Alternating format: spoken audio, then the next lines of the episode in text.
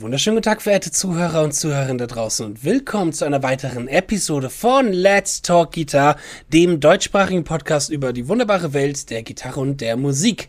Heute in den heiligen Hallen der Podcast-Schmiedereien versammelt, das bin natürlich wieder ich, der Justin Hombach und mein Co-Moderator, der Fabian Ratzak. Servus, Grüß dich, Fabian. So, es wird langsam dunkel draußen, es wird langsam kalt draußen, der Winter ist da, Winter ist hier und äh, gerade zum Winter wollen wir uns heute mal über ein Thema, ich sag mal, eloquent äußern, welches musikalisch ganz gut dazu passt, nämlich der sogenannte Black Metal. Ein Subgenre ist das Metal, der, ich würde sagen, wahrscheinlich oft verschrien, aber dann doch deutlich interessanter ist, als ähm, man vielleicht anzunehmen mag im ersten Blick. Und dafür haben wir heute einen Experten reingeholt, nämlich der liebe Viktor. Oh, jetzt äh, kommt man unvorbereitet. Äh, Saturas, Saturias, ich komme mal nicht auf, ganz auf den Nachnamen. Santura. Santura, Santura genau. genau. Genau, Victor Santura von der Band Triptychon. Richtig. Und Dark Fortress. Dark Fortress, genau, genau. Triptychon, Dark Fortress. Genau, ja, grüß dich, Victor. Schön, dass du hier bist. Ja, hi, freut ähm, mich auch. Ja, schön, dass du da bist. Cool. Und äh, ich sag mal, wir reden, genau, wie ich schon gesagt habe, über Black Metal heute. Und dazu aber mal erstmal meine Frage an den Co-Moderator Fabian. Fabian, Black Metal. Wie war denn bis jetzt dein Kontakt zu Black Metal? Mein Kontakt zu Black Metal ist ungefähr so wie dein Kontakt zum Schlager wahrscheinlich. also eher weniger. Mhm. weniger. Ich, ich wüsste ja. jetzt auch ehrlich gesagt gar nicht so auf ad hoc, ähm, welche Band jetzt. Nenn mir eine Band, die ausschließlich Black Metal macht. Doch, gibt schon ein paar. Da werden wir gleich über ja, ein paar gut, okay, reden okay. werden. Keine Ahnung, vielleicht, vielleicht ordne ich die auch falsch ein. Also ich habe natürlich schon ja. ein paar Metal-Sachen gehört, auch härtere. Aber ob das jetzt Black Metal ist, weiß ich nicht. Ne? Mhm. Ja, es ist bei mir, ich komme zwar noch deutlich verstärkt aus dem Metal als der Fabian, mhm. ähm, aber hatte auch früher schon immer Freunde, die dann Black Metal gehört haben, hatte aber noch nie auch wirklich den Draht dazu gefunden, aus gewissen Gründen, die wir heute auch so ein bisschen erörtern werden. Ähm, fand aber die Faszination immer ganz interessant. Ich bin komme ein bisschen mehr aus der Death Metal Schiene, aus der härteren Schiene, aber ja, der Black Metal ist auch noch sehr neu für mich, weswegen ich unbedingt heute mal darüber reden wollte, weil ähm, ich dann auch oder wir beide auch wahrscheinlich sehr, unbedingt. sehr viel dazulernen werden ja, heute vom Vor allem auch hören. genau. Und da meine Frage an den Victor nämlich, sag mal, wie war denn bei dir der Erstkontakt zum Black Metal? Wie kam das denn bei dir dazu? Oh, der Erstkontakt. Ähm, ich habe einen Bruder, der ist zehn Jahre älter als ich. Mein Bruder hat, ähm, ja, als er so 14, 15 Jahre alt war, eben angefangen, härtere Musik zu entdecken. Das heißt, ähm, das war eigentlich schon so 84, 85, als ich ein ganz kleines Kind war. Also so im Alter von vier, fünf Jahren bin ich quasi zum ersten Mal mit Metal in Berührung gekommen. Mhm. Mein Bruder hat dann allerdings schon relativ früh eben auch so die, die, die harten und extremen Sachen für sich entdeckt. Und ähm, ja, mein Bruder hat mir erzählt, als ich vier Jahre alt war, wollte er mich erschrecken und hat mir Hellhammer laut auf dem Kopfhörer mhm. vorgespielt und zu seiner ähm, zu seiner Verwunderung hat mich das nicht erschreckt, sondern ich fand es irgendwie super cool. das muss theoretisch so mein erster Kontakt mit ganz frühem Black Metal gewesen sein. Ähm, dann kann ich mich auch erinnern, eben so Anfang der 90er, ähm, dass ich auch über meinen Bruder ähm, A Blaze in the Northern Sky von Darkthrone gehört habe. Das muss so ungefähr 1993 rum gewesen sein, was dann ja eigentlich eines so der, der absoluten klassischen Alben aus der sogenannten Second Wave of Black Metal ist. Und äh, eben als ich das erste Mal eben so Darkthrone gehört habe, das hat mich schon nachhaltig beeindruckt. Das hat mich auf der einen Seite auch tatsächlich äh, fast schon schockiert, ähm, ich muss auch mhm. sagen, ich bin natürlich ähm, ja, auf dem niederbayerischen Kaff aufgewachsen, in einem sehr ähm, katholischen Umfeld, war auch zu dem Zeitpunkt Ministrant. Ähm, und dann eben so eine Musik zu hören, die diese sehr düstere, spirituelle, irgendwie quasi in Anführungszeichen satanische Komponente hat. Das hat mich äh, einerseits natürlich äh, regelrecht schockiert und erschüttert, aber andererseits hat es auch diese morbide Faszination und ähm, habe dann oft meinen Bruder gefragt, hey, kann man nochmal Darkthrone hören? Und äh, das war irgendwie so der, der, der kleine äh, der kleine Einstieg in das. Ähm, ja, und dann äh, ein paar Jahre später als ich dann so ungefähr 15 war, ähm, habe ich halt mit einem sehr guten Freund von mir, ähm, der auch äh, der Drummer von Dark Fortress ist. Wir haben dann eben angefangen Musik zu machen und da ähm, kam dann eigentlich so die, die erweiterte Faszination für Black Metal, was da eben alles so Mitte, Ende der 90er rauskam. Da war ja eigentlich so auch eine große Hochphase und kamen sehr, sehr viele interessante Alben raus zu der Zeit. Das war eigentlich so mein Einstieg musikalisch. Sehr schön. Sehr gut. Das ist, du warst quasi von fast Anfang an mit dabei in den 90ern. Als Ähm, Hörer, grad- ja. Als Hörer, genau.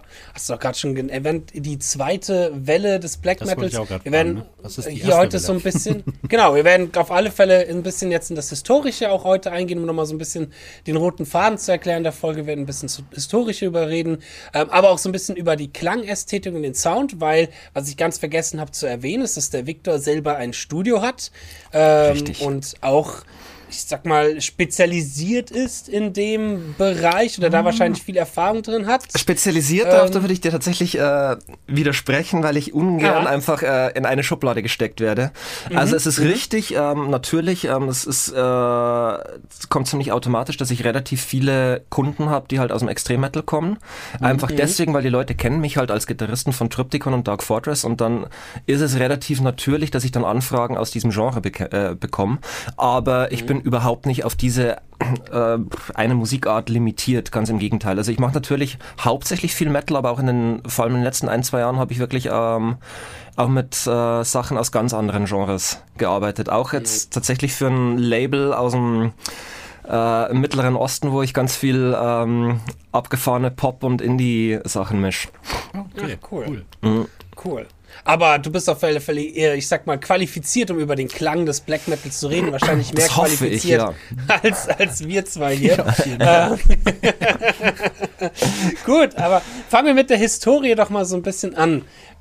Was würdest du denn sagen aus deiner Perspektive heraus? Wie hat das denn so angefangen mit Black Metal? Es ist natürlich immer schwierig zu sagen, wo ein Genre angefangen hat und ein Genre aufgehört hat. Da streiten sich wahrscheinlich auch die Gemüter drum.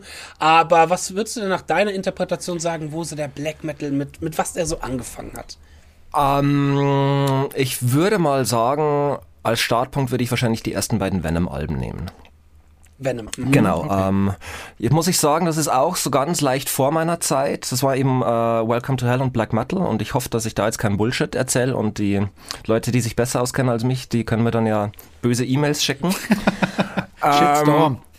Aber, Genau, aber es ist, ich habe gerade nochmal nachgeguckt, Welcome to Hell und Black Metal. Ich meine, da steckt ja auch schon im Namen drin. bei der Richtig. Black Metal. Genau.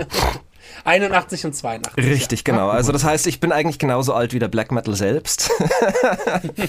es war tatsächlich so, dass mir mein Bruder zu meinem 30. Geburtstag was geschenkt hat, damals was äh, genauso alt ist wie ich und damit habe ich dann sozusagen ähm, das erste Venom-Album zum Geburtstag bekommen. Geil.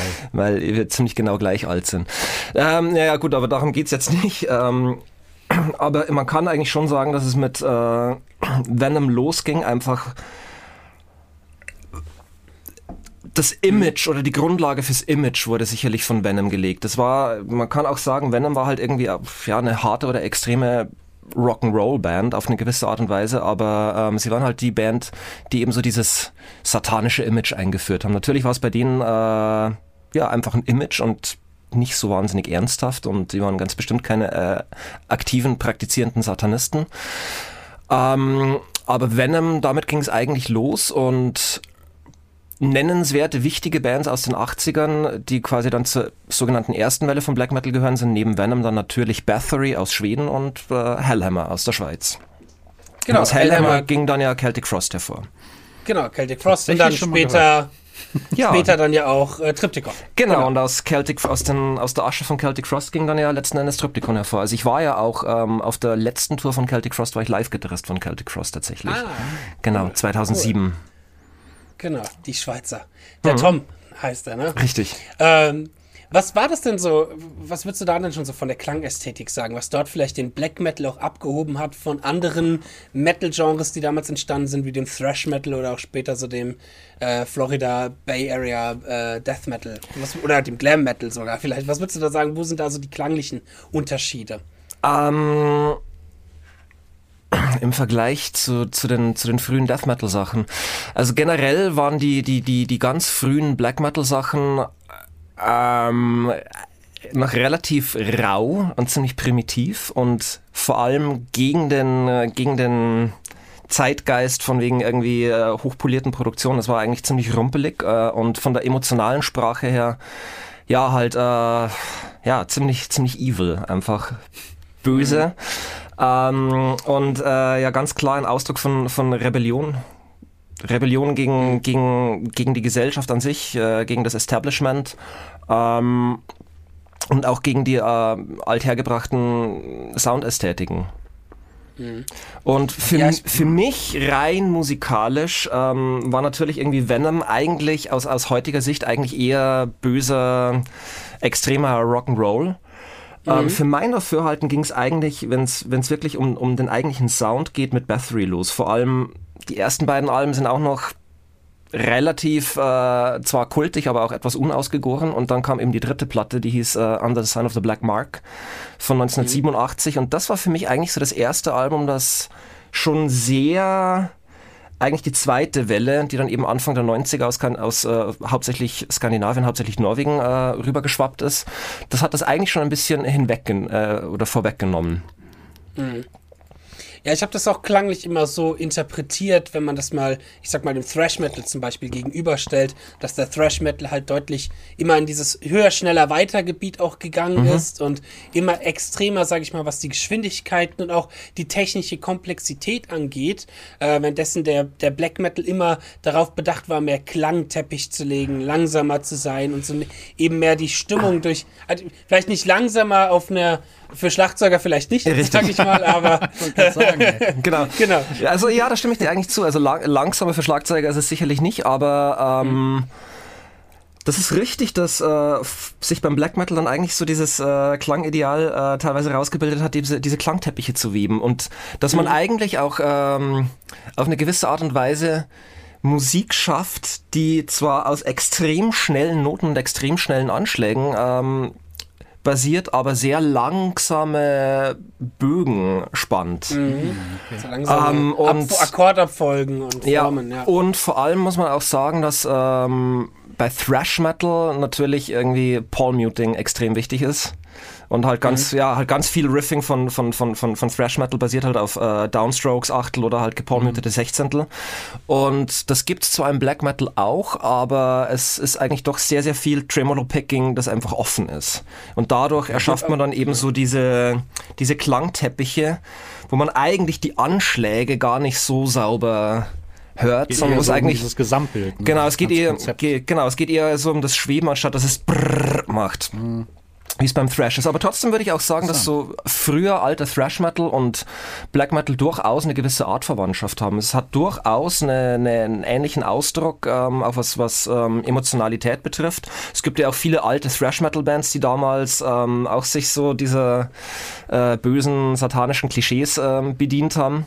Also ich meine, keine Ahnung, wenn man sich jetzt, ich habe mir, ich habe mir vor einem Jahr die deutsche Netflix-Serie Dark angeschaut, die ja zu einem mhm. Teil auch, glaube ich, im Jahr 1986 spielt und einer der Protagonisten hört sich da immer einen Song von Creator, Creator. an, genau. der also als Sinnbild für so sehr, sehr böse, äh, ja. satanisch angehauchte Musik genommen wird. Ähm, und natürlich gibt es da sicherlich auch, äh, beide Genres haben auch äh, Fußen auf einer gewissen Art und Weise auch im frühen Punk. Also ich glaube, dass sowohl alte Death äh, Black Metal Bands als auch Thrash Metal Bands, zum Beispiel Bands wie Discharge oder sowas als ähm, Inspiration sehen. Mhm. Ja, also vom, vom Punk, ich glaube, was die Spielästhetik angeht, da kommt das sehr in eine gewisse ähnliche Richtung. Ähm, eine Sache, die mich da auf alle Fälle auch nochmal interessieren würde, oder deine Einschätzung dazu. Wir haben es ja gerade eben kurz schon über den Schlagzeuger gesprochen und ich würde sagen, dass das Hauptmerkmal des Drummers beim Black Metal ist der sogenannte Blastbeat. Da gibt es natürlich auch ganz viele Unterkategorien von. Klar. Aber ich würde auch sagen, oder beziehungsweise ein Freund von mir, äh, auch ein Studiobesitzer, der liebe Mario Dahm von den Liquid Ether Studios, der macht hauptsächlich Black Metal Sachen. Mhm. Und der hat mir mal gesagt, dass ähm, der, der Blastbeat halt mit auch durch verantwortlich ist für den Teppich. Und ich glaube, es ja. gibt schon einen Unterschied zu dem, zu dem, ich würde mal sagen, den heutigen Blastbeat, wo Leute wirklich eine, eine technische Affinition auch dahinter haben und auch eine Kontrolle und auch ein Bewusstsein, wie sie ein Blastbeat ultra tight spielen können, zu dem doch, ein bisschen, du hast es vorhin schon richtig gesagt, rumpeligen ja. vielleicht äh, Blastbeat von früher. Aber ja. würdest du sagen, dass dieses rumpelige, dieses eben nicht ganz so perfekte, auf den Grid draufgespielte Blastbeat auch so ein bisschen zu der Klangästhetik mit dazugehört? Ja, eigentlich schon, aber natürlich ist es heutzutage auch alles anders. Ähm, weil es gibt Black Metal Bands, die sind natürlich auch extrem ähm, ja, hochpoliert und äh, quantisiert und mhm. ähm, alles mit Samples replaced. Ähm, und dann gibt es natürlich Black Metal Bands, die dann eher totale Puristen sind und versuchen halt ähm, ganz natürlich ein Schlagzeug zu haben, ganz auf gar keinen Fall keine bösen Trigger benutzen mhm. Ähm, mhm. und dann halt ja gerne das in Kauf nehmen, rumpelig zu klingen und das macht ja auch teilweise den Charme aus. Aber man muss auch da eins dazu sagen, ähm, eine ganz wichtig, also ganz, ganz viele wichtige Alben dann eben äh, aus den frühen 90ern wurden ja ähm, in Bergen im Grieghallenstudio produziert, vom Pütten. Mhm. Also zum Beispiel das erste Mayhem-Album, was ja eines mhm. der, der wichtigsten Alben überhaupt ist. Und äh, wir, wir waren ja selbst mit Dark Fortress, ähm, haben unser zweites Album im Grieghallen aufgenommen und dadurch hatte ich auch das Vergnügen, den Pütten kennenzulernen.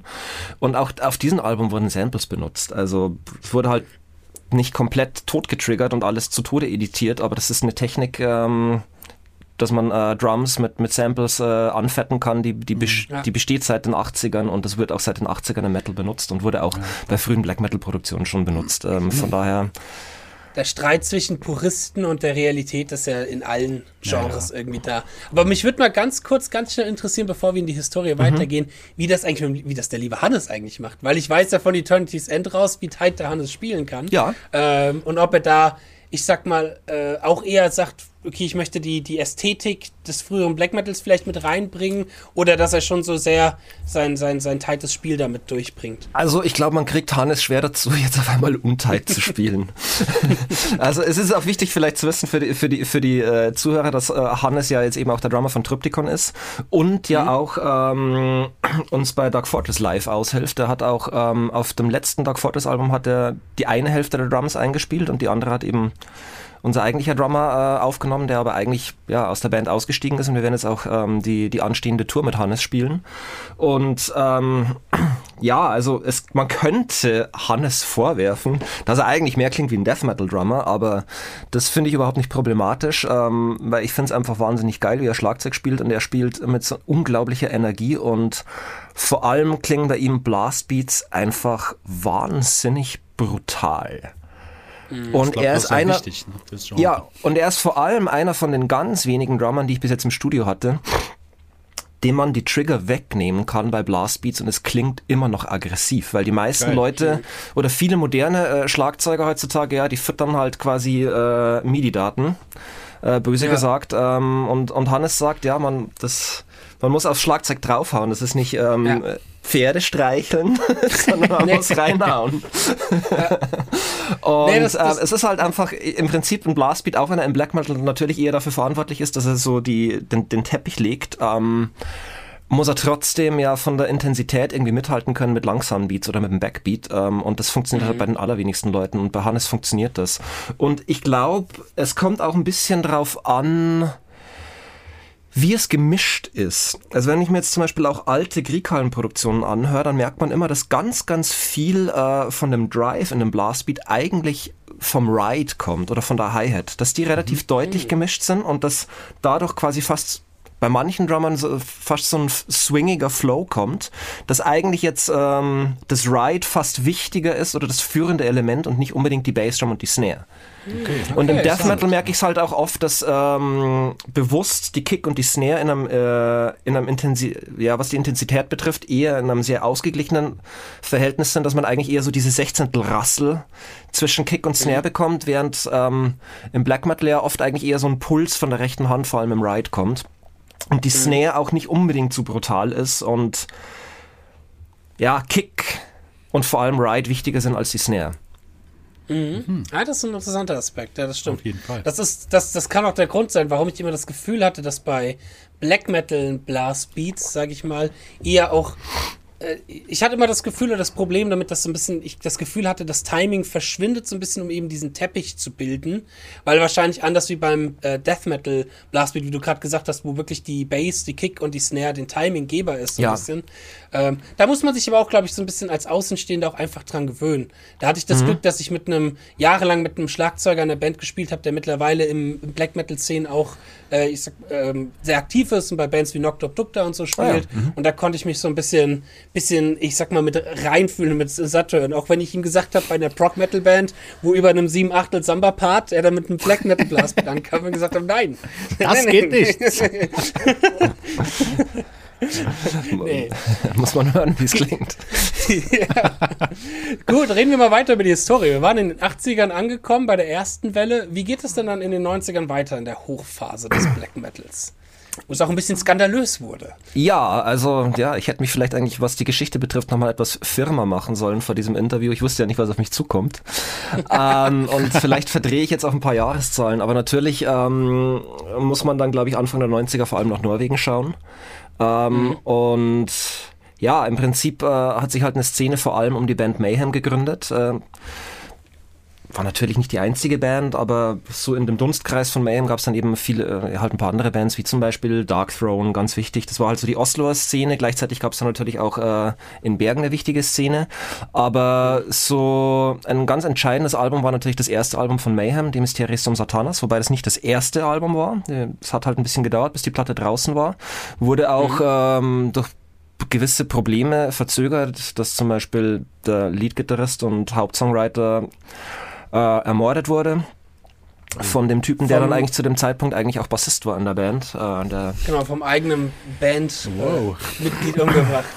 Genau, was da, es wurde schon in, äh, wir müssen das jetzt nicht unbedingt weiter ausführen. Mhm. es gibt auch sogar einen äh, Hollywood-Film dazu, ähm, den kann man sich von mir aus mhm. anschauen. Ähm, da müssen wir jetzt äh, nicht, nicht zu viel drüber reden. Ähm, die Mysterium zum Satanas war auf, äh, Satanas war auf alle Fälle, wurde 1993 veröffentlicht.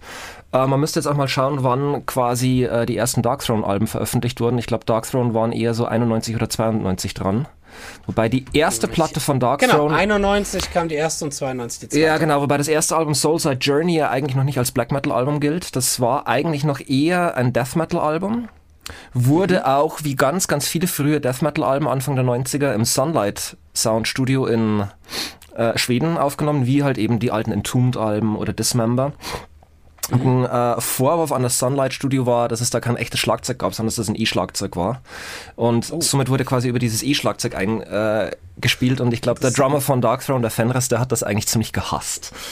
Und dann kamen eben die nächsten beiden Alben ähm, Under Funeral Moon und The Blaze in the Northern Sky raus. Und das hat dann eigentlich den Black Metal Sound extrem geprägt. Und diese Alben, die waren objektiv gesehen für viele Metal-Fans extrem schlecht produziert und ein Schock, weil sie so okay. rumpelig produziert waren. Ähm, eigentlich ein dumpfer, pappkartoniger Schlagzeugsound, ein sehr, sehr sägiger, höhenlastiger Gitarrensound. Der, als ich das erste Mal das gehört habe, ähm, habe ich das Gefühl gehabt, die, die Gitarren klingen, als ob sie von Säure zerfressen wären. ich muss aber eins sagen, auch wenn ich jetzt, ich will den Sound von diesen Alben auf keinen Fall schlecht reden. Das Ding ist nämlich, ich finde nämlich im Nachhinein sind diese Platten, was genau was den Sound betrifft, eigentlich extrem gut gealtert. Und es war tatsächlich auch so, dass ich vor ein paar Jahren mal irgendwie in einem Club war und dann lief äh, was von, von, von Dark Throne und es klang eigentlich erstaunlich gut. Ähm, mhm. Eben deswegen, weil es so natürlich klingt und auch authentisch und einer der, der großen Pluspunkte von Dark Throne war, ist meiner Meinung nach, dass der Drummer von Dark Throne wirklich grooved oder zumindest zu diesem Zeitpunkt wirklich mhm. gegrooved hat. Und es gibt halt dann ganz, ganz viele Black Metal Bands, die später kamen, die halt versucht haben zu klingen wie Dark Throne und äh, das dann auch dankbar angenommen haben, weil ihre spielerischen Fähigkeiten nicht mehr zulassen, dass man halt, als dass man halt irgendwie simplen, primitiven Rumpel-Scheiß spielt. Ähm, nur haben die dabei halt nicht gegrooved, weil das ist meine Meinung, auch wenn Fenris dann vielleicht einfache Sachen gespielt hat, aber er hat es wirklich mit einem extrem geilen Groove äh, ausgeführt und das macht schon noch was aus. Mhm. Also ich meine, Groove ja, klar, ist es natürlich relativ. Er klingt, ja, Groove ist nicht wie Dave Wackel offensichtlich, aber es, ähm, es klingt, äh, es klingt souverän, es klingt musikalisch, er hat eher einen ja, Groove. Wie, ein, wie, ein, wie ein cooler Rockdrummer und ähm, mhm. das macht für mich viel von dem Charme aus. Wir, das wir hatten mal, ja auch den gesamten Bandsound dann auch. Ne? Ja, natürlich, genau. mega.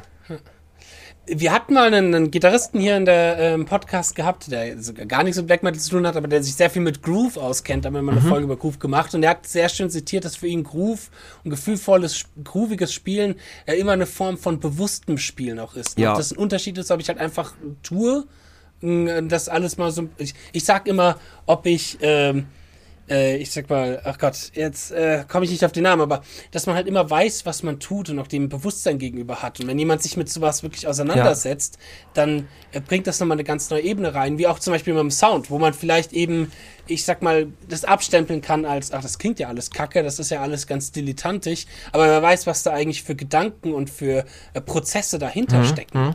Also ja. Groove zu definieren ist, ist, wahrscheinlich gar nicht mal so einfach. Ähm, für, also für mich ist eine mögliche Definition von Groove die, dass wenn ich das höre, dass es mich äh, körperlich packt. Ja, ja, genau. Dass ich mich, mhm. dass ich mich dazu bewegen will. Und es gibt eben Drummer, die bei denen kriege ich das Gefühl überhaupt nicht. Und auch wenn ich irgendwie total quantisierte Musik höre, dann, dann passiert das mhm. nicht, nicht wirklich oder nicht unbedingt.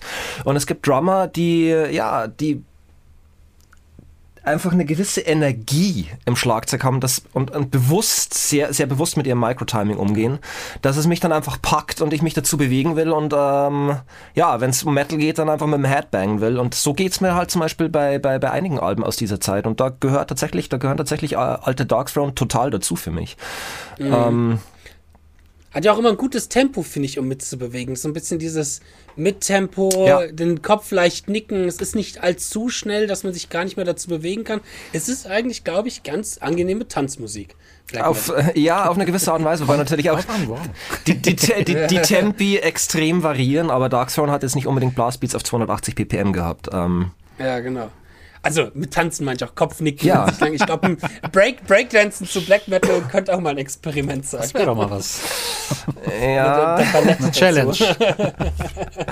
wobei, jetzt, wobei ich jetzt trotzdem sagen muss, also, äh, dass jetzt vielleicht ähm, norwegischer Black Metal nicht unbedingt die Musik ist, wo ich das Wort Groove als erstes damit assozi äh, assoziieren würde. Und also ja, also Groove ist nicht unbedingt so sehr wie, wie, wie Gospel Drummer aus ja. den USA.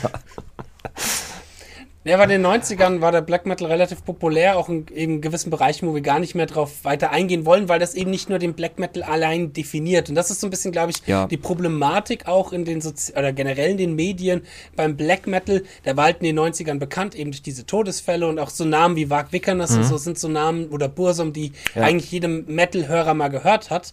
Ähm, aber man assoziiert immer nur das mit dem Black Metal und man vergisst, was da eigentlich noch nämlich dabei ist. So. Also ich muss auch sagen, was, äh, was, für, was mich äh, am, am, Black Metal ganz am Anfang extrem geprägt hat, war eben als ich das erste Mal Darkthrone gehört habe, das war diese, das war die Atmosphäre und dieser Vibe, der rüberkam und vor allem auch dieses Mystische, was man nicht wirklich fassen und greifen konnte, dass man auch, ich habe irgendwie dieses Booklet angeschaut, habe die Fotos von diesen Typen gesehen und die waren eigentlich völlig entmenschlich. Man konnte gar nicht erkennen, was sind das für Typen. Es waren eigentlich Kunstfiguren und man hatte auch selbst überhaupt keine Ahnung, was sind das eigentlich für Menschen. Es waren äh, und das hat, hat diese, diese gewisse mystische Aura des, Un, des Unbekannten, eben des Okkulten gehabt. Und das fand ich extrem äh, faszinierend. Das ist natürlich was, was über die Jahre verloren gegangen ist. Und in Zeiten mit Social Media, wo mhm. jeder jeden Tag sein Mittagessen postet, ist natürlich das meiste auch extrem demystifiziert worden. Und da, dafür ist leider sehr, sehr wenig Platz heutzutage. Mhm. Und das war eigentlich eine der Sachen, die ich, äh, die ich extrem faszinierend fand am Black Metal. So eben dieses Mystische. Nicht unbedingt, dass irgendwelche spätpubertierenden Idioten äh, angefangen haben, ähm, sich gegenseitig umzubringen. Ähm, Kirchen abzufackeln. Richtig, ja. Man muss ja auch sagen, dass das natürlich eine, eine Szene war an die, die Leute, die damals äh, Teil dieser Szene waren, die waren, die waren natürlich alle extrem jung, die waren 16, 18 Jahre alt. Ähm, und haben sich wahrscheinlich auch, also ebenso dieser, dieser sogenannte Inner Circle aus, aus Oslo, ähm, ja, die haben sich dann wahrscheinlich auch äh, gegenseitig hochgestachelt äh, und äh, wurden halt immer irgendwie krasser und naja. Dann, dann kam es halt aufsetzen, ne, Genau, dann kam es halt dazu, dass äh, letzten Endes halt einer dann mal ja aus irgendeinem Grund einen, einen eigentlich völlig unbeteiligten äh, Homosexuellen ähm, abgestochen hat ja. und das ist natürlich nicht äh, irgendwas, was ich äh, gutheißen kann. Und was dann eben passiert ist, dass eben äh, Varg Vikernes den, den Euronymous von Mayhem umgebracht hat. Das waren äh, persönliche Probleme zwischen den beiden. Die haben sich anscheinend irgendwann aufs Blut gehasst und ja, ähm, das hat auch nicht unbedingt was in erster Linie mit der Musik zu tun oder auch mit ja. nicht unbedingt mit dem spirituellen Unterbau. Aber natürlich ist es auch eine Musik, die Leute mit extremen äh, Mindsets anzieht. Das ist auch klar. Mhm. Ja, Nischenmusik, extreme mhm. Musik zieht zu Leute leider immer irgendwie. ich glaube, das ist auch etwas, wo du immer mit zu kämpfen Ja, ist aber auch nicht das einzige, ist auch nicht das einzige Genre, das irgendwie Gewalttätigkeit nein, nein, nein, anzieht oder auch äh, entsprechend glorifiziert. Ich meine, man braucht sich auch bloß irgendwie Gangster-Hip-Hop genau. anhören, da ist das ja, das ist genauso, ja. ja. ähnlich oder, oder, oder eigentlich noch extremer. Ja, ja das stimmt. Ja, bei den 90ern, wie schon gesagt, gab es dann, ich sag mal, die große Welle des Black Metals und ganz viele jetzt auch noch sehr bekannte Bands sind hervorgestiegen, ja. unter anderem äh, Emperor. Genau. Zum Beispiel so eine Band, die mir immer empfohlen worden ist, wo ich bitterst enttäuscht war. Wirklich? Der, ja, ja, als der äh, mit 20-jährige Justin, der angefangen hat, sich mit extremen Metal äh, auseinanderzusetzen, wo alle gemeint haben, du musst die Emperor anhören, hör die Emperor an und ich leg irgendwie eine CD in, die Scha in, in, in mein CD, mein Plattenspieler und war erstmal von dem Sound total. Mhm was ist das denn? so, ja, das ist halt, echt, warum? das ist natürlich, wenn man, ja, das ist natürlich, weil diese Produktion ganz bewusst, wie äh, der Victor auch gerade schon mhm. gesagt hat, auch eine gewisse Extreme geht mit den sehr hohen, lastigen Gitarren. Ja, okay. Alles ein bisschen eben flashiger, äh, aber dadurch undurchschaubarer, sage ich mal. Ist eigentlich Und, gut beschrieben, ja. Hm? Also es, ja. ich nehme mal an, du, be du, beziehst dich wahrscheinlich auf die ersten beiden Emperor-Alben, also äh, ja, sprich genau, genau. Äh, In the Night Side Eclipse und Anthems to the Walking at Dusk. Vor allem die erste. Genau, genau also eigentlich, ich muss auch sagen, ich bin, wenn wenn es um diese Phase im Black Metal geht, das ist eigentlich, das sind meine Lieblingsalben. Ich bin totaler, mega, riesengroßer Emperor-Fan mhm. und ich kann es verstehen, dass dich der Sound ähm, auf den ersten Blick ein bisschen abschreckt. Und ich fand eigentlich auch, als, also ich kann mich noch erinnern, als, äh, als Anthems damals rauskam, war ich auf den ersten Blick eigentlich auch vom Sound erstmal enttäuscht, weil er nicht besonders äh, durchsichtig ist und irgendwie chaotisch. Aber es hat sich über die Jahre irgendwie äh, rausgestellt, dass es irgendwie mein, mein, mein Lieblingsalbum aus dem ganzen Genre ist und irgendwie auch aufgrund der Produktion. Ähm, weil irgendwie in diesem Sound, dadurch, dass er etwas undefiniert ist, hört mhm. man Sachen, die gar nicht drin sind. Das ist so ein psychoakustisches Phänomen, mhm. dass man Elemente und Harmonien raushört, oder zu, zu hören glaubt, die eigentlich gar nicht drin sind. Das ist auch ganz interessant. Ich habe auch vor einiger Zeit ein Interview gelesen. Es gab mal ein Interview mit dem Pütten im Rockhard vor, weiß ich nicht, ein oder zwei Jahren, wo Pütten auch genau, der, das war ja der Produzent von dieser Platte, genau dieses Phänomen beschreibt, dass es eben diesen, diesen psychoakustischen Effekt gibt, dass man bestimmt ja irgendwie zwei, drei Instrumente zusammenhört und ähm, wenn man das auf eine gewisse Art zusammenmischt, dass dann Sachen entstehen, ähm, wo man denkt, ich höre da was Neues, was aber noch gar nicht da ist. Okay. Und äh, das macht das, das macht das extrem interessant. Und was bei dieser Platte eben durch dieses, durch diesen ganz leicht chaotischen Mix rüberkommt, ist natürlich auch dieses Gefühl an, an, an Chaos. Ich meine, es gibt auch einen Song, der heißt Ensorcelled by Chaos, glaube ich.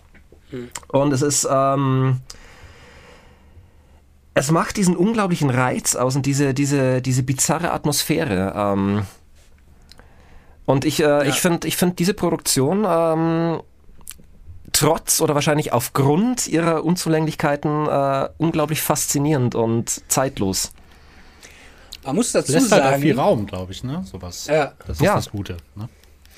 Man, man, muss dazu sagen, von meiner Erfahrung, das wollte ich noch ergänzen, es gab zwei, ich bin mit 25, sage ich mal, mhm. in den Extrem Metal eingestiegen, mhm. also auch relativ spät. Und es gab vor allem Stimmt, zwei ja. Platten, die mich da sehr geprägt haben. Das war die Epitaph von Necrophagus ah. und mhm. eine Platte mit einer meiner absoluten Lieblingsproduktionen, äh, Chapeau an dich, Victor, ist Acroasis von Obscura. Ach, wirklich? Das, ja, war das, die, das war die zweite Platte, die mich damals in den Extrem Metal eingeführt hat. Bei dir ja noch gar ähm, nicht so alt ist. Die ist wann? Ja, genau. 2016? Das war, genau, genau, nee, ich bin mhm. Genau. Im 90er Jahrgang, also war ich damals 25, 26, 26 ah, alles klar. Mhm. Ähm, und dann sowas wie Emperor zu holen, wenn man sich halt einmal so ein bisschen ah, auch mit dieser Atmosphäre einsetzt, da werden wir auch später ja. vor allem noch drüber reden, wie der Black Metal auch in anderen Musikrichtungen seine Auswirkungen hat. Und dann hört man sowas wie Emperor. Das ist dann natürlich erstmal ein bisschen erschreckender. Ja, das kann, das kann ich nachvollziehen. ich bin ja, ich bin ja quasi damit sozusagen aufgewachsen und habe es gehört, als es rauskam genau. und habe somit auch, auch, es gibt so bestimmte Produktionen, die ich kenne, halt seit ich ein Kind bin oder seit ich ein Jugendlicher bin, die ich einfach nie hinterfragt habe. Die klingen für mich so und die klingen geil. Ein gutes Beispiel, Injustice for All von Metallica. Ja, genau, Würde ich nie drauf kommen, ja. über die Produktion abzubitschen, mhm. ob ich den Bass gut höre, ist mir eigentlich scheißegal, weil die Gitarren einfach so saugeil sind in der Platte. Und darum geht's. Ja. Und ich habe habe zum Beispiel diese Platte nie in Frage gestellt. Die Platte klingt so, wie sie klingt und ich find's super. Und genauso habe ich natürlich ähm, sowas wie Emperor kennengelernt, da war ich 15 Jahre alt. Also ich bin 81er Jahrgang. Und mhm. ich glaube auch, dass Musik, die man, die man so in seinen späten Teenagerjahren, die Musik, die man da entdeckt, Prägen. das ist oft die Musik, die einem extrem nahe bleibt. Und das ist auch so eine Phase, in der man ja musikalisch sozialisiert wird und das, das, das bleibt einem irgendwie.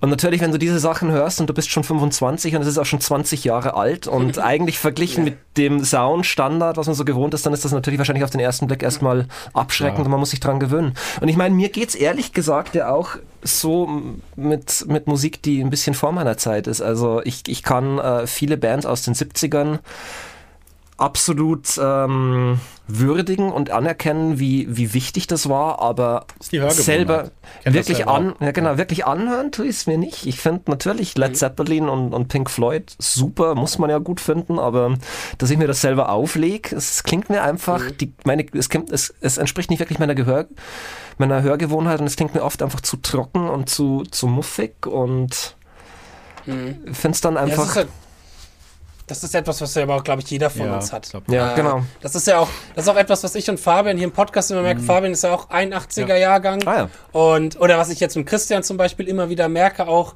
ähm, und ich als 90er Jahrgang, ich habe natürlich eine andere Sozial äh, Zeit, wo ich sozialisiert worden bin mit Musik, als jetzt zum Beispiel eben ihr. Ähm, und was dann auch immer ganz interessant ist, wenn man sich da das mal so ein bisschen vergleicht. Mhm. Genau. Aber was zum Beispiel mir damals viel geholfen hat, war dann, um nochmal auf Emperor zurückzukommen, ich habe mir dann halt einfach ein Live-Konzert angeschaut und war halt davon dann einfach komplett geflasht. Als Okay, sie dann, cool. ich glaube, wie auf Wacken gespielt haben, irgendwann in den 2010ern.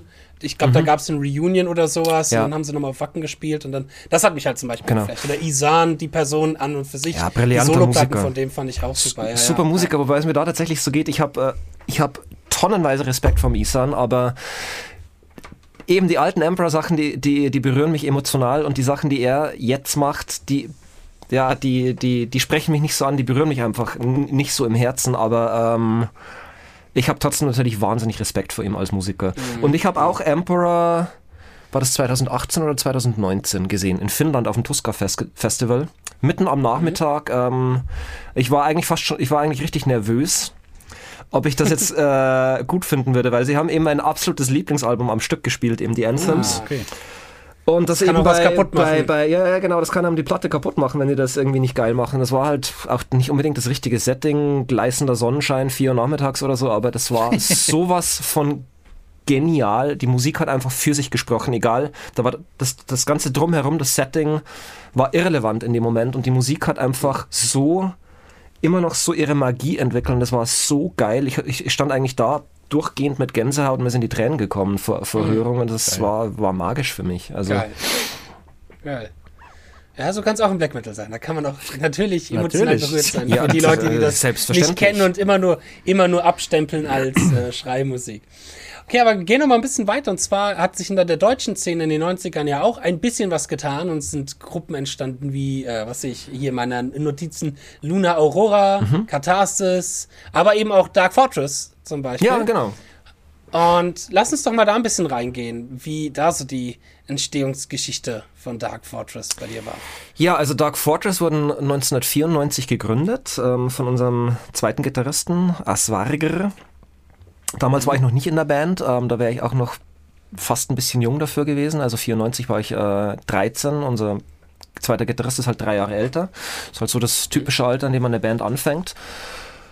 Ähm, ja, und so haben Dark Fortress eben als Underground-Band angefangen. Ähm, ich glaube, die Band war natürlich sehr inspiriert von der zweiten Black Metal-Welle damals, eben vor allem von Bands wie ja, Dissection, Unanimated, Satyricon, Emperor, Mayhem, so diese ganzen Sachen. Ähm, nicht Dimmu Borgir, wie uns oft vorgeworfen wird, weil wir haben ja das Problem, dass Dimmu Borgir wurde dann ja auch äh, Ende der 90er so ziemlich zur, zur bekanntesten Black Metal Band, die auch extrem polarisiert hat, eben weil sie dann eher so, ihnen wurde dann vorgeworfen, sie hatten so diesen Plastik-Sound, weil die halt dann sehr hochproduzierte Produktionen hatten, die halt absolut nichts Rumpeliges mehr hatten.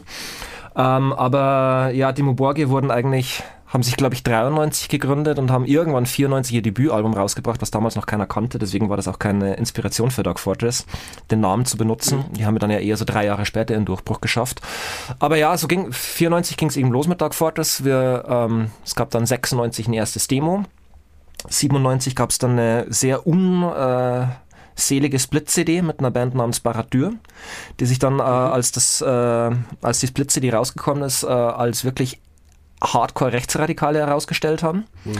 Daraufhin mussten wir uns auch die nächsten äh, 10 oder 15 Jahre permanent distanzieren. Nein, wir sind keine Nazi-Band, wir sind keine Nazi-Band. Es war auch irgendwann echt äh, nervig, aber wir sind mhm. einfach keine Nazi-Band. Mhm. Äh, wir wollen mit dem, damit auch nichts zu tun haben, aber dennoch gab es eben diese Split. Naja, und ähm, hat dann doch bis 2001 gedauert, bis äh, unser Debütalbum rauskam. Das war auch dann das Jahr, in dem ich in die Band eingestiegen bin. Wobei mhm. ich noch nicht das, das Debütalbum mit aufgenommen habe. Also ich bin quasi nach den Recording Sessions, aber vor dem Album-Release zur Band gestoßen. Mhm. Und ja, aber es war schon eine, eine, eine, eine faszinierende Zeit, eben äh, Ende der 90er, weil da war das halt noch eine Musik, damals war das, damals war das neu und somit sowieso interessant. Ähm, und halt noch nicht alles äh, hundertmal durchexerziert äh, gewesen. Von daher war das schon noch auf eine gewisse Art und Weise so die, die, die, die fast noch die Pionierzeit dieses Genres und das ist natürlich immer sehr interessant. Ähm, mhm. Klar, natürlich gab es dann äh, noch ein paar andere Bands. Ich glaube, Nagelfahr wäre zum Beispiel noch eine Band, die, die man ähm, erwähnen müsste. Also es gibt Nagelfahr, beziehungsweise es gibt eine, eine, schwedische Band, die heißt Nagelfahr und dann gab es eben die deutschen Nagelfahr. Mhm. Ähm, gab dann auch noch ein paar Bands wie, äh, wie Mystic Circle zum Beispiel, die eher ja, es gibt eine Power Metal Band. Ja, die waren es auch. Ähm, haben jetzt auch nicht unbedingt das glücklichste Image gehabt und so die, die ganze oh. True Black Metal Szene hat, hat, die Band eigentlich eher verachtet. Oh yeah, yeah. Das war auch tatsächlich, muss ich auch sagen, ich hatte das Gefühl, so vor allem in den 90ern war natürlich die, die Black Metal Szene in Deutschland, so wie ich das empfunden habe, sehr dogmatisch. Mhm. Ähm, und es musste so sein und es musste alles true sein und genau der, der, der, der puristischen reinen Lehre entsprechen. Und ich habe mir dann auch irgendwann gedacht, naja, aber Black Metal ist entstanden als, als Ausdruck von Individualität und Rebellion. Und in Wirklichkeit, wenn man jetzt sich so an, an, an Konventionen hält, dann ist das ja auch eigentlich totaler Konformismus und Total. eigentlich das, kontraproduktiv das ja zu eigenen. Ja, ja, genau. genau. Ich glaube, ja, ja. das, das gilt wahrscheinlich für viele Genres. Ja, und das äh, muss ich sagen, dass äh, war auch eine Sache, die mich am Black Metal dann irgendwann gestört hat, wobei ich auch das Gefühl habe, dass es in den letzten, vor allem in den letzten Jahren eigentlich diese Engstirnigkeit längst nicht mehr so gibt und dass sich das Genre eigentlich auch extrem geöffnet hat und dass es völlig okay ist, auch andere Einflüsse reinzulassen. Mhm. Und für mich ja, also für, für mich ist im Black Metal wichtig, dass einfach der, der, der musikalische Ausdruck und der, der, der, sagen wir mal, spirituelle oder, oder emotionale Ausdruck in der Musik, dass, äh, dass das, äh, ja, sich nach Black Metal anfühlt. Also Black Metal kann niemals irgendwie fröhlich oder lustig sein oder, oder blöde Musik, sondern es ist, eine, es ist inhärent eine sehr ernsthafte Musik und eine sehr düstere Musik. Mhm. Ähm, und ansonsten ist es aber auch eine Musik, in der man sich, finde ich, schon äh, viele Freiheiten nehmen ja. kann denn, und auch ja, die, soll. Ist denn das jetzt für mich vielleicht interessant oder weiß nicht, ob es interessant ist, aber würde ich gerne wissen. Ich habe eine Zeit lang habe ich mal Cradle of Filth oder ist das ein ganz anderes mhm. Genre? Ja, Nein, ist, es ist, das Cradle of Filth ist im Prinzip auch Black Metal. Ich fand mhm. auch zum Beispiel, als Cradle of Filth angefangen haben, die haben äh, 94 ihr Debüt rausgebracht. Ähm, die Platte habe ich, hab ich religiös verehrt. Ich habe die Platte völlig geliebt und habe dann festgestellt, dass auch Cradle of Filth dann eigentlich so Mitte der 90er die Band war, die am extremsten polarisiert hat, wo ja. dann eben so die, die, die True Black Metal Fraktion hat dann Cradle of Filth irgendwann äh, regelrecht verachtet, weil sie halt auch so, ja, war halt auch äh, relativ poliert produziert und mhm. ähm, dann auch ja, relativ viel äh, Goth-Einflüsse und Keyboards. Und ja, dann gab es natürlich die Fraktion, die gesagt haben, ja, Keyboards gehen gar nicht im Black Metal, aber ich finde eigentlich geht ziemlich vieles im Black Metal und ich fand Cradle of Filth, äh, als sie angefangen haben, effektiv eigentlich sehr geil. Fand also ich habe ich ja. finde jetzt was ja, ich habe mich jetzt auch ich habe ich habe auch irgendwann äh, tatsächlich das Interesse an der Band etwas verloren, aber damals ähm, fand ich, fand ich die Band schon faszinierend. Ich habe tatsächlich das neueste Album letztens hören Echt? müssen, in Anführungszeichen. Vielleicht, ja, ja. vielleicht, ist vielleicht, vielleicht, ist es auch gar nicht mal schlecht. Ich habe mal irgendwann, ja genau, ich, ich effektiv, äh, vor ein paar Monaten habe ich einen Song gehört vom neuen Album und war eigentlich ziemlich überrascht, dass, das, dass ich es eigentlich mhm. sehr geil fand. Ja. Nee, ich habe ich hab eine Wette abgeschlossen, oder ist eine Wette, ein gut befreundeter Bassist von mir, mit dem ich studiert habe, der ist Black Metal Bassist in der Band Agathe Diamond. Und mhm. äh, wir haben ich habe die, die Platte, die neue Platte kam am selben Tag raus wie die neue Dream Theater Platte. Ah. Und ich habe zu ihm gesagt, du hörst die neue Dream Theater Platte, weil das ist meine Lieblingsband. Und du, ich höre die neue, äh, ähm, die, äh, nicht Dimo Borghi, äh, Cradle of Filth. Cradle of Filth Platte, weil das ist seine Lieblingsband. Ah, verstehe. Und ich fand es auch gar nicht so, gar nicht mal so verkehrt. Aber genau, ich, wie du es so gesagt hast, das ist auch das, was du als, ich sag mal, generell Metal-Fan immer wieder mitbekommst, dass es, ich würde mal sagen, diese drei Bands gibt, die sehr polarisiert haben. Cradle of Filth, ähm, Dimo Borgir, ja. wie du auch schon gesagt hast, und ich würde auch noch Immortal eventuell dazu zählen. Äh, ja, da hast du eigentlich recht, ja. Interessant, ja. Weil, also ich kenne Immortal so als, ich würde mal in Anführungsstrichen sagen, Meme-Band, weil man sich halt viel drüber lustig gemacht hat, dass mhm. man auf dem Cover von irgendeiner Scheibe das Ei vom äh, Dings sehen konnte, irgendwie, dass der Hodensack da raushing, irgendwie ja. sowas war da mal. Ähm, und solche Sachen. Und das Abath halt generell als Persönlichkeit. Also es gibt dieses Video, wo er live irgendwie eine Wiese runterläuft und total hinfällt. Und das ist ja, das habe ich gesehen. als Persönlichkeit irgendwie ein bisschen lustig. Ähm, Wobei auch da, ich würde mal sagen, die polarisieren auch, weil es sind auch mit die kommerziell erfolgreichsten Black Metal Bands, gerade Dimo Borghi und Cradle of Filth. Ja, das stimmt. Ähm, mir fällt jetzt spontan keine ein, die eventuell, ich sag mal, auch im massentauglichen Markt noch so unterwegs ist. Ähm, also so erfolgreich wie, wie Dimo Borghi in, in ihrer Hochphase, glaube ich, gab es keine, keine weitere Band. Also natürlich ist ja eine Band wie Satyricon auch nicht unerfolgreich. Nein, nein. Ähm, also ich meine, genau, ich meine, sagen wir es mal so, wir, wir, waren ja auch mal mit Dark Fortress Vorband von Satyricon und da hatten wir ein, also quasi über es war eine dreiwöchige Europatour und da war der Durchschnitt vom Publikum so gut 550 Leute, sowas um den Dreh. Mhm. Das heißt, äh, das rechnet natürlich dann auch so Montagabend-Shows in Italien ein, wo dann halt weniger Leute da sind. Das mhm. heißt, an einem guten ja. Tag waren da schon auch äh, 700, 800 ja. Leute oder mehr. Ja. Also das ist schon ähm, jetzt nicht unbedingt klein, aber natürlich nicht in der, nicht in der Liga, wie dann halt die Muborge waren, als die, keine Ahnung, für, für was weiß ich, wie viele Jahren ähm, zusammen mit, mit äh, Amon Mars getourt haben und, jeden, oh, und, und, und, dann irgendwie zwei, zweieinhalbtausend genau. Leute gehabt haben und Davon wollte ich gerade erzählen, weil die Tour habe ich nämlich gesehen. Als kleiner 16-jähriger Justi mhm. bin ich hingegangen im Schlachthof in Wiesbaden äh, und habe Amon Amarth gesehen, habe mich da so ausgepowert. Die haben nämlich vor Dimo Borger gespielt. Mhm. Und dann haben Dimo Borger gespielt und ich war so müde und so kaputt, dass ich mich äh, im Publikum auf den Stuhl gehockt habe und bei eingeschlafen bin. Oh, was? ja, mit, was ich mit kommerziell erfolgreich meine, ist auch, man kann innerhalb der Nische kommerziell erfolgreich sein, so wie ihr das ja auch seid, aber ich glaube, das sind so die drei Bands, die halt eben auch außerhalb des Black Metals halt eben viele Leute irgendwie, wie du schon gesagt hast, mit Amon Amarth auf Tour sein. Amon Amarth ist ja was anderes als Black Metal, aber da gibt es eventuell Überschneidungen. Ähm, ja, aber ja, bestimmt musikalisch auch sehr polarisierend, weil es halt auch eben viel, viel, also zumindest auf der Show war echt viel Orchester, also so im Hintergrund Keyboard mhm. und der ganze Kram mit dabei. Das war schon, war schon echt interessant. Ja. Mhm. Ja, aber dann, ich würde mal sagen, äh, es die 2000er war dann ich, die, die Zeit, wo ich das Gefühl habe, dass der Black Metal halt auch auf andere Musikrichtungen so ein bisschen übergeschwappt ist als Stilistik. Und das ist, finde ich, etwas, was ich auch gerne höre in anderen Bands. Also ähm, ich müsste mich mhm. mal mehr mit auseinandersetzen und dieses, ich sag mal, dieses, diese Erfahrung machen, mal vielleicht eine Black Metal-Scheibe mit Kopfhörern am Stück durchzuhören. Das habe ich tatsächlich noch nie gemacht, aber was ich immer wieder gerne mag, ist der Black Metal-Einfluss in Bands. Und da fallen mir zum Beispiel Bands auf, wo jetzt zum Beispiel Children of Bottom, die ersten Children-Platten, die finde ich noch so eine gewisse Black Metal-Ästhetik auch mit sich drin haben im Sound und ich sag mal auch noch nicht so dieses ultra polierte, dieses äh, bisschen rumpelhaftige. Ja, aber ja, mhm. spielt vielleicht mit rein, aber natürlich war, also ich, ich kenne das erste Children of Bottom Album noch sehr gut, ähm, aber es ist ja. natürlich auch irgendwie ein, ein bizarrer Hybrid aus Black, Death Metal und Power Metal, also. Genau. Ähm, und dann natürlich noch irgendwie Einfluss von irgendwie klassischen Komponisten, wo sie dann ja auch irgendwie Themen aus dem Mozart, Requiem einfach geklaut haben und eins zu eins übernommen haben. Ähm, ja. Ich würde es aber nicht wirklich als Black Metal sehen. Ähm, Nee, ich meinte auch als ja, Black Metal, dass die, die, die, die, die Einflüsse auf alle Fälle zu hören sind des Black Metals, sage ich das, mal. Das kann sein, aber der Vibe ist für mich kein Black Metal. Es ist eher so mhm. ähm, sehr energetisch und es hat eher so das Ja, ja, ja, wow mhm. äh, Vibe. Mhm. Und das ist nichts, was ich mit, äh, nicht unbedingt was, was ich mit Black Metal assoziieren würde. Aber ja. Genau. Ja, vom Einfluss äh, mhm. bin ich auch auf einer anderen Metaebene. Mhm. Und zwar meine ich ein bisschen mehr weniger mh, eben das Emotionale, was das ausmacht und die Atmosphäre, sondern halt eben die musikalischen Elemente, die, ja. die, die musikalischen Parameter, die gewisse Akkordfolgen. Ja. Ich sage immer E-Moll, C-Moll, das sind so zwei Akkorde, da klickst du sofort wie Black Metal, wenn du die beiden stammelst. Das stimmt, oder ähm, E-Moll, F-Moll. Ja. Ja.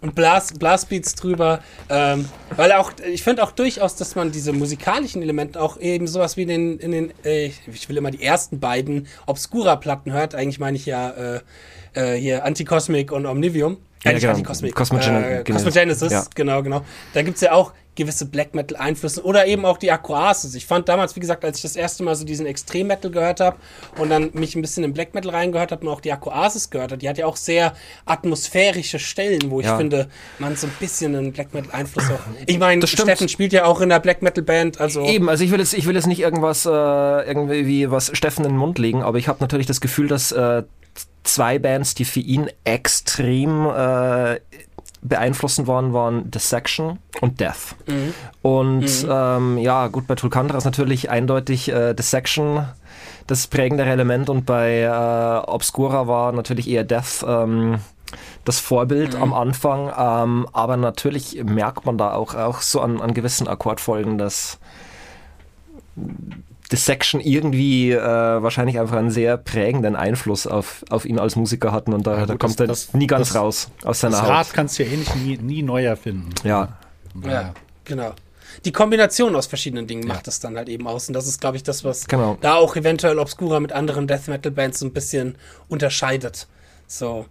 Ähm, aber auch dann gab es so gerade, finde ich, in den, jetzt in den letzten 10, 15 Jahren von meiner, ich sag mal, von meinem Blickwinkel aus, der jetzt nicht so tief im Black Metal drin ist, aber immer wieder Freunde auch im Umkreis hatte, die äh, aus dem Black Metal kamen, eben auch viel, ich würde sagen, Black Metal Einfluss in diesen ganzen, mh, diesen ganzen Post-Rock-Geschichten. Mhm, mhm. Post Black Metal gibt es ja auch, glaube ich, als Genre, als wo nochmal deutlich mehr auch nochmal auf dieses Langsame und dieses Atmosphärische genau. und äh, die, die, die langen gehaltenen Akkorde und es ist jetzt nicht so wie für das, für die Leute, die zuhören, sich nicht auskennen, wie, ihr wisst, wie es im Jazz ist, wie ganz schnell ein Akkord nach dem anderen kommt.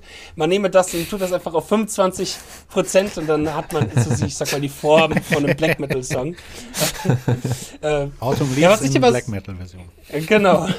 Was ich immer so ein bisschen schade finde, was ich immer suche, ähm, aber ich glaube, das ist so etwas, wie du es vorhin auch schon gesagt hast. Der Black Metal hat zwar seine, ich sag mal, seine mh, hm, Offenheit mittlerweile, aber auch immer noch Limitierungen. Ja. Und ich bin halt ja ein riesiger Fan oder mein Herz schlägt halt für technische Gitarre und mhm. schnelle Gitarre. Und ich glaube, gerade sowas war so ein richtig geiles technisches Gitarrensolo mit äh, Tapping und Sweeping und alles, findet man, glaube ich, im Black Metal eher nicht, oder? Oder hättest du da was, wo man sagen, oder? Also, das an? Eher, ja, also selten, aber naja, also keine Ahnung, also irgendwie auf alten Timo Borgi-Alben, die hatten irgendwann auch einen Typen dabei, der hat ein bisschen geschreddet und Echt? wir haben jetzt oh. äh, mit Dark Fortress schon richtige Gitarrensolos. Also ich weiß, ich bin jetzt nicht auf dem Level als Gitarrist wie jetzt äh, ein Chris Münzner oder der Rafael Trujillo, aber mhm. es sind jetzt schon ähm, äh, richtige Gitarrensolos auf Dark Fortress Alben, wobei halt einfach nicht, äh, nicht, nicht jeder Song ein Solo hat, sondern halt, ähm, mhm. es kann halt dann mal sein, dass dann halt das erste Solo auf dem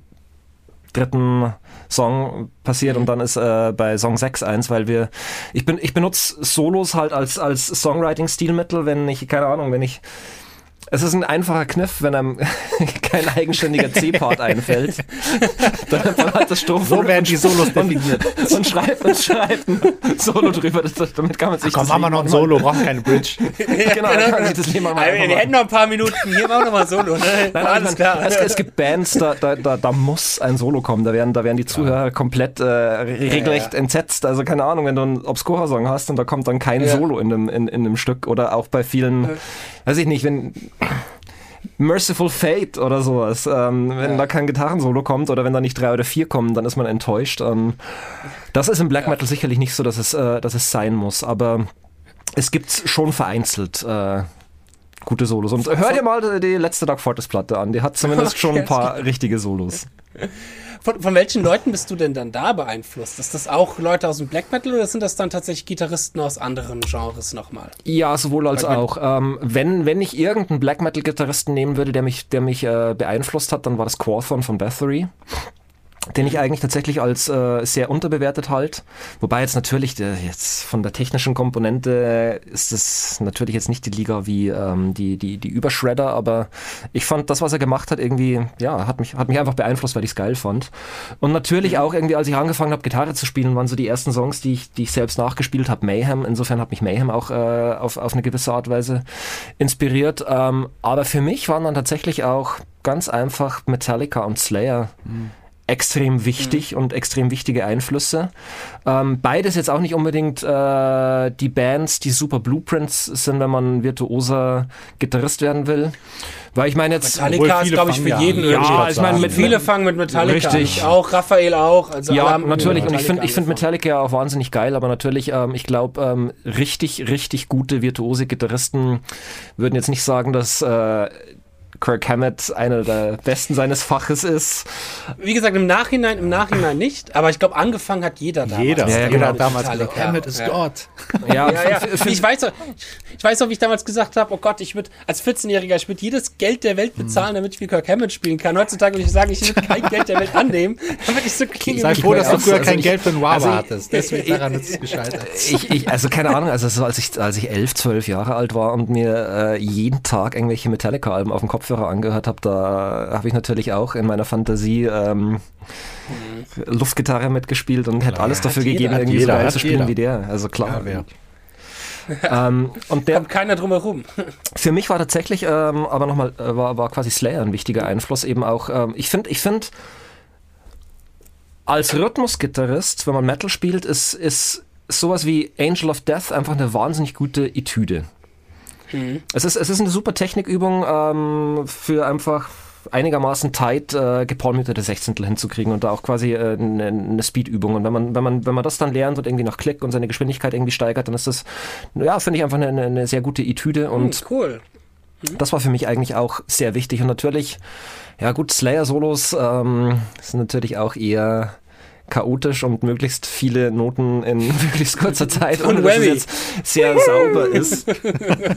Aber ein, einer meiner, meiner, meiner, meiner großen Vorbilder ist ehrlich gesagt Jeff Loomis.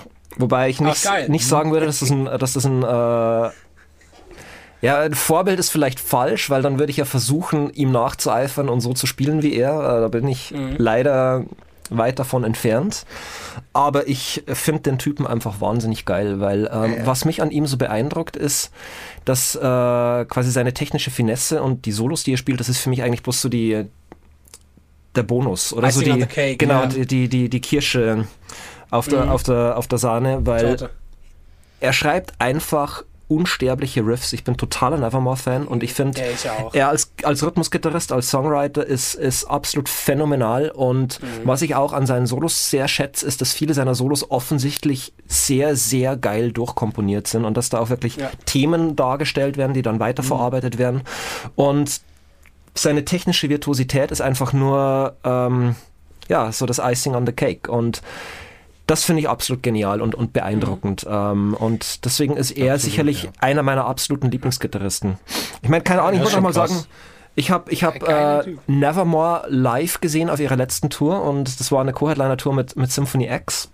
Mm. Oh, und ich bin, X, ich bin an sich überhaupt kein Symphony X-Fan, aber als ich oh, diese was? Band, nein, äh, lass mich den Satz äh, beenden, aber als ich die Band dann live gesehen habe und dann vor allem ja. den, den Michael Romeo, Mhm. Da ist mir echt die Kinnlade runtergefallen und da hat eigentlich tatsächlich gegen diesen Michael Romeo hat selbst ein Jeff Loomis fast äh, hüftsteif gewirkt, weil mit was für einer unfassbaren Leichtigkeit, Energie. der diese ja, Sachen gespielt hat, das ist wirklich, äh, das hat mich schon äh, wirklich zutiefst beeindruckt. Ja. Und ja, natürlich würde ich auch gern so Gitarre spielen, aber mir hat sich halt irgendwie auch, ähm, Weißt, bei mir hat sich halt dann auch irgendwann so der, der Weg äh, gegabelt, wo, wo, ich, wo, ich mein, äh, wo ich meinen Fokus drauf lege. Es ist eher das Engineering mhm. oder quasi mein Instrument. Also ich sehe mich mhm. selbst äh, zwar, glaube ich, schon als Profimusiker, aber ich bin vor allem Profi eher als, äh, als Engineer und bin mhm. ähm, als Gitarrist dann wahrscheinlich eher so zwischen den Stühlen irgendwie besser als die üblichen Amateure, aber mit so den Leuten, die halt einfach äh, jahrelang äh, ihr Instrument studiert haben, mit denen kann ich dann natürlich ja. nicht mithalten.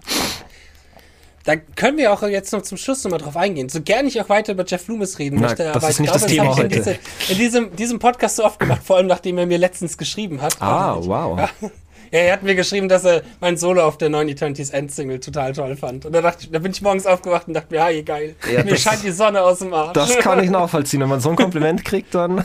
das, das war wirklich. Ja. Er hat sogar der Christian geguckt. Wow, cool. ähm, Sehr geil. Nee, aber wenn man jetzt mal, ich sag mal, die Idee hätte, du, hättest alles Geld der Welt und alle Möglichkeiten, müsstest so ein richtig, oder würdest dein Traum Black Metal Album von Sound her kreieren was würdest du denn da an Equipment auffahren? Wie würde das denn so hinter der Technik aussehen?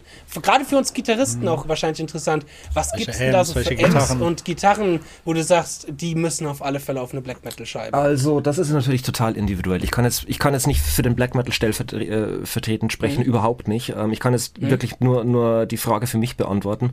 Und ich muss ganz ehrlich sagen, ich habe das Equipment für, für meinen Traum. Ähm, ich habe sagen wir es mal so, ich habe eine Gitarre, das ist eine, eine, eine BC Rich Custom äh, US.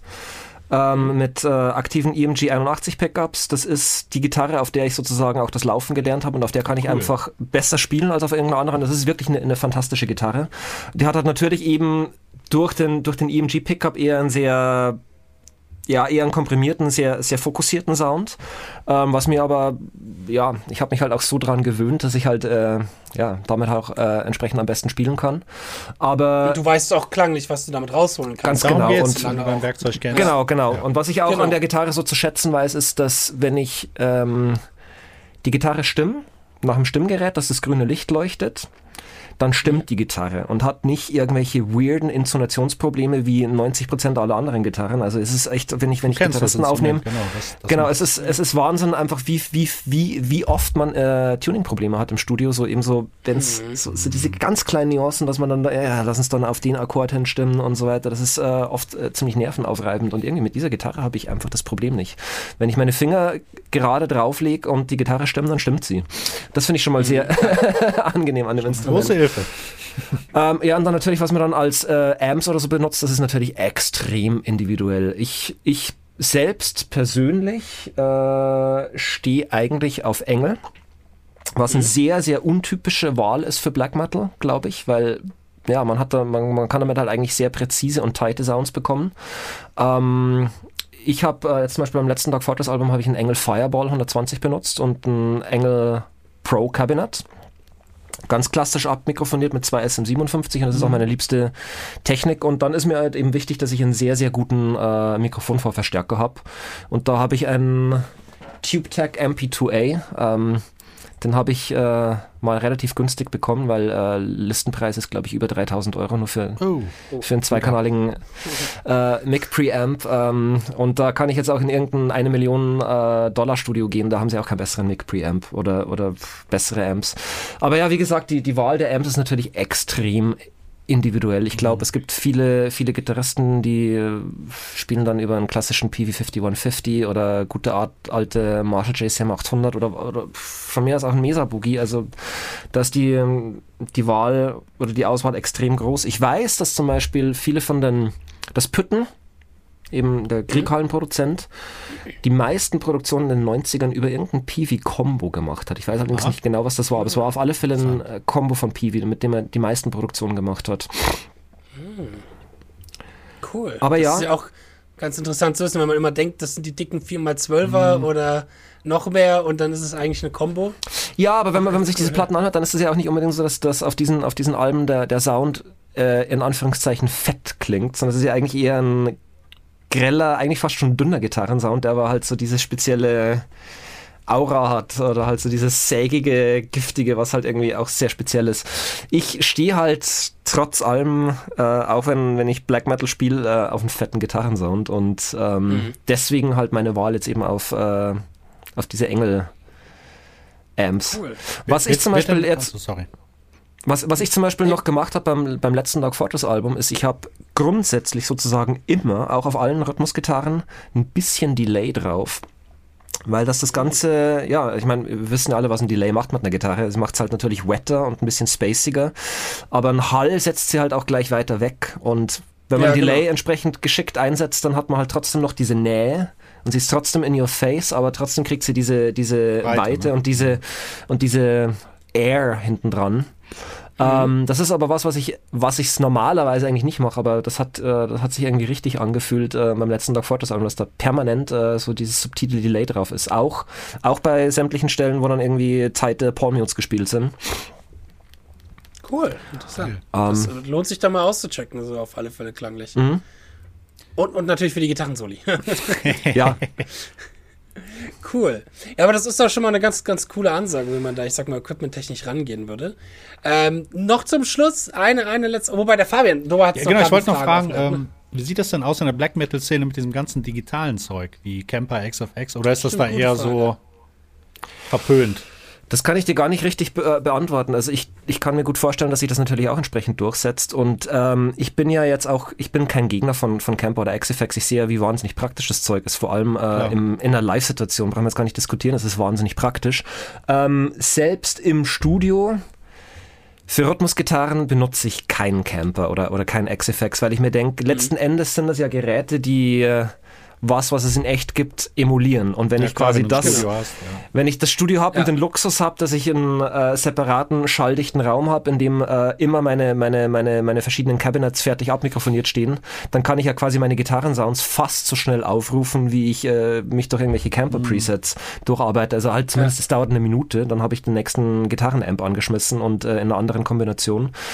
Also diesen Luxus habe ich halt, ähm, den haben halt die, die allerwenigsten und deswegen habe ich keine, sehe ich keine Notwendigkeit, ähm, irgendwas zu emulieren, was ich ja in, in echt da habe. Mhm. Aber es kann natürlich sein, dass es Puristen gibt, die sich dagegen stellen. Also um ganz ehrlich zu sein, mit Tropticon könnten könnte ich mir absolut nicht vorstellen, äh, mit einem Camper oder einem XFX zu spielen, weil wir, wir spielen einfach mit dem echten analogen JCM 800, der verhält sich genauso, mhm. wie er sich verhalten soll. Ähm, mhm. Gibt uns auch genau die Portion Dreck, die wir brauchen und wir brauchen auch diese Lautstärke auf der Bühne, weil Teil unserer, unserer Riffs auch wirklich darauf basiert, dass man einen, einen Ton anschlägt, den stehen lässt und der kippt ins Feedback. Und mhm, das ist äh, dann äh, auf andere Art und Weise schwer mhm. zu bewerkstelligen. Ich muss auch zugeben, mit Dark Fortress spiele ich live auch in XFX. Einfach wegen dieser, mhm. weil es so praktisch ist, weil ich auch mhm. sehr, sehr viele verschiedene Effekt-Sounds benutze und auch äh, einfach die Möglichkeit, dass ich einfach für jeden Song das Delay auf den Solos schon mal irgendwie genau im, im, im Timing vom Song ähm, ha haben kann, das wäre mir mit, mit analogen Pedals fast zu schwierig. Wenn es klingt, eigentlich egal, wo es herkommt. Das ist immer so ganz, mein. Ne, ganz genau. Fakt. Ich muss sich wohlfühlen beim Spielen und dann fertig. Ja. Ganz genau. Ich finde ja. eigentlich so dogmatisch zu sein, ist völlig kontraproduktiv. Es mhm. muss sich richtig anfühlen, es muss gut klingen und ähm, das legitimiert für mich eigentlich fast alles. Mhm ist irgendwie interessant, dass wir dieses Thema echt in jeder Podcast Ja, in jeder Podcast-Folge. ja, ist auch interessant. naja, und ich meine, es ist ja, es ist ja schließlich auch, äh, es ist ja ein, ein Gitarristen-Podcast. Ja. Und ähm, ja, genau. natürlich reden wir, reden wir ja auch ganz klar einfach über, über, über Gitarristenthemen. Mir war es auch klar, dass wir jetzt nicht nur einen Black Metal-Geschichtsunterricht machen heute, sondern dass wir einfach über, vielleicht einfach über Gitarre spielen reden auch. Genau.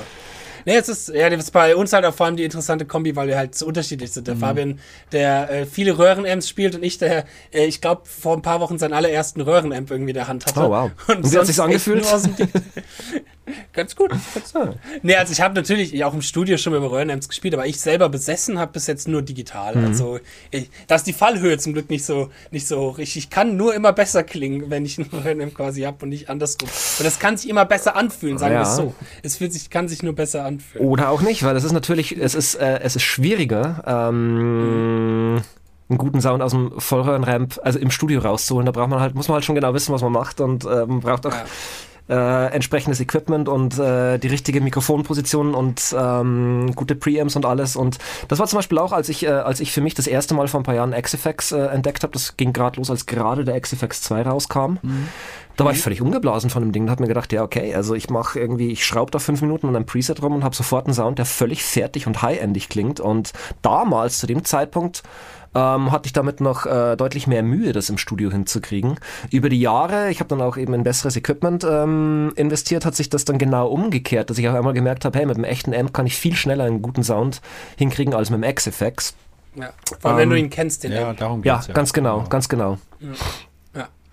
Cool. Zum allerletzten Abschluss noch eine, eine kurze Sache und zwar, wenn du jetzt so einen absoluten Black Metal Neuling wie wir uns gegenüber hast, fünf Alben, die du empfehlen würdest, würden die da spontan welche anfangen? Wo du sagst, Leute, checkt auf alle Fälle mal diese Alben aus.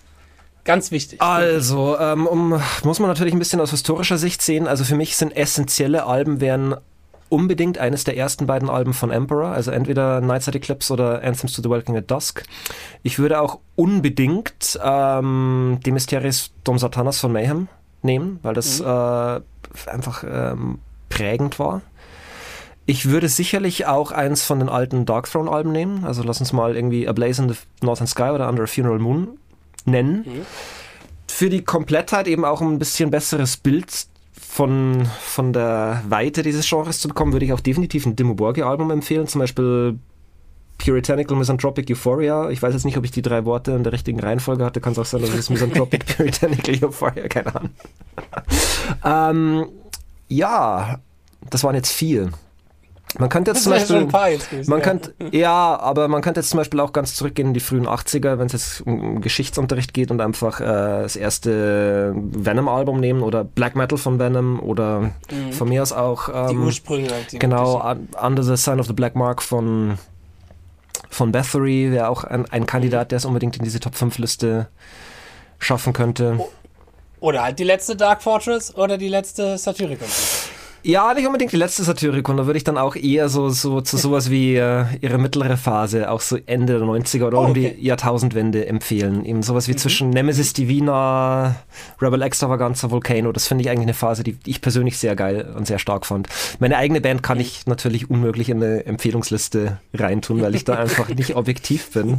Das wäre ziemlich arrogant zu sagen, Dark Fortress gehört in die Top 5. Ähm, das empfinde ich natürlich selbst subjektiv schon so und ja. man muss als Musiker auf das, was man selbst macht, ja auch stolz sein. Darum geht es ja, ja auch. Man, wenn, wenn die Platte fertig ist, man findet sie selbst nicht geil, dann hat man versagt, aber ich kann ja nicht erwarten, dass dann alle anderen das jetzt, dann entsprechend genauso Beispiel, sehen. Wenn du zum Beispiel irgendwie Malmsteen interviewen würdest und würdest fragen, fünf, die fünf besten Gitarristenalben, bitte alle seine Alben aufzählen. Das stimmt, aber so, so cocky und so ein riesiges Ego wie, wie Malmsteen muss man erstmal haben. Ja, das, das ist ganz die Eier muss man nicht erstmal haben. Sehr geil. Ja, sehr schön, Victor. Super. Danke, ja, dass du Dank. hier mit uns im Podcast mit dabei warst. Wer, wer bei Victor herausfinden willst, äh, auf alle Fälle Dark, Dark, Dark Fortress auschecken, Satyricon auschecken und dein Triptychon. Studio hat gibt Ach, warum sage ich denn Satyricon? Ich meinte auch vorhin Triptychon, es tut mir so leid. Diese ganzen ah. Namen, die man noch vertauschen kann. Na, man muss immerhin fairerweise sagen, unser Keyboarder von Dark Fortress hat äh, einige Jahre Session-Keyword bei Satyricon gespielt. Insofern ah, ist da sogar eine kleine Überschneidung da. Ja, aber Schande über mein Haupt. Okay, ja, kein Problem. Ja Natürlich Triptychon, nicht Satyricon. Und äh, dein Studio, gibt es dazu eine Internetseite, wo man mal sich ein bisschen recherchieren kann? Ja, mein Studio heißt Woodchat Studio, also mhm. quasi wie die Holzhütte. Und mhm. die Webseite ist ganz einfach woodchatstudio.de. Ach, cool. Cool, also auf alle Fälle mal auschecken, woodchatstudio.de, wenn ihr nach einem äh, super Toningenieur sucht aus Dankeschön. genau der Richtung. Oder halt eben auch andere Richtungen. Er hat ja schon gesagt, dass er da ganz offen ist. Und ja, aber nochmal besten Dank dafür, dass du hier warst. Ähm, danke Fabian fürs äh, Moderieren, Mitmoderieren von Let's Talk Guitar. Vielen herzlichen Dank an unsere Zuhörer da draußen fürs ständige Supporten. Guckt doch gerne bei iTunes vorbei, gebt eine 5-Sterne-Review, das würde uns sehr helfen, unseren Podcasten-Kanal noch so ein bisschen zu erweitern. Und dann würde ich sagen, sagen, auf Wiederhören, viel Spaß beim Üben und bis dann. Ciao. Bis dann. Ciao, ciao. Bis dann. Ciao. Danke.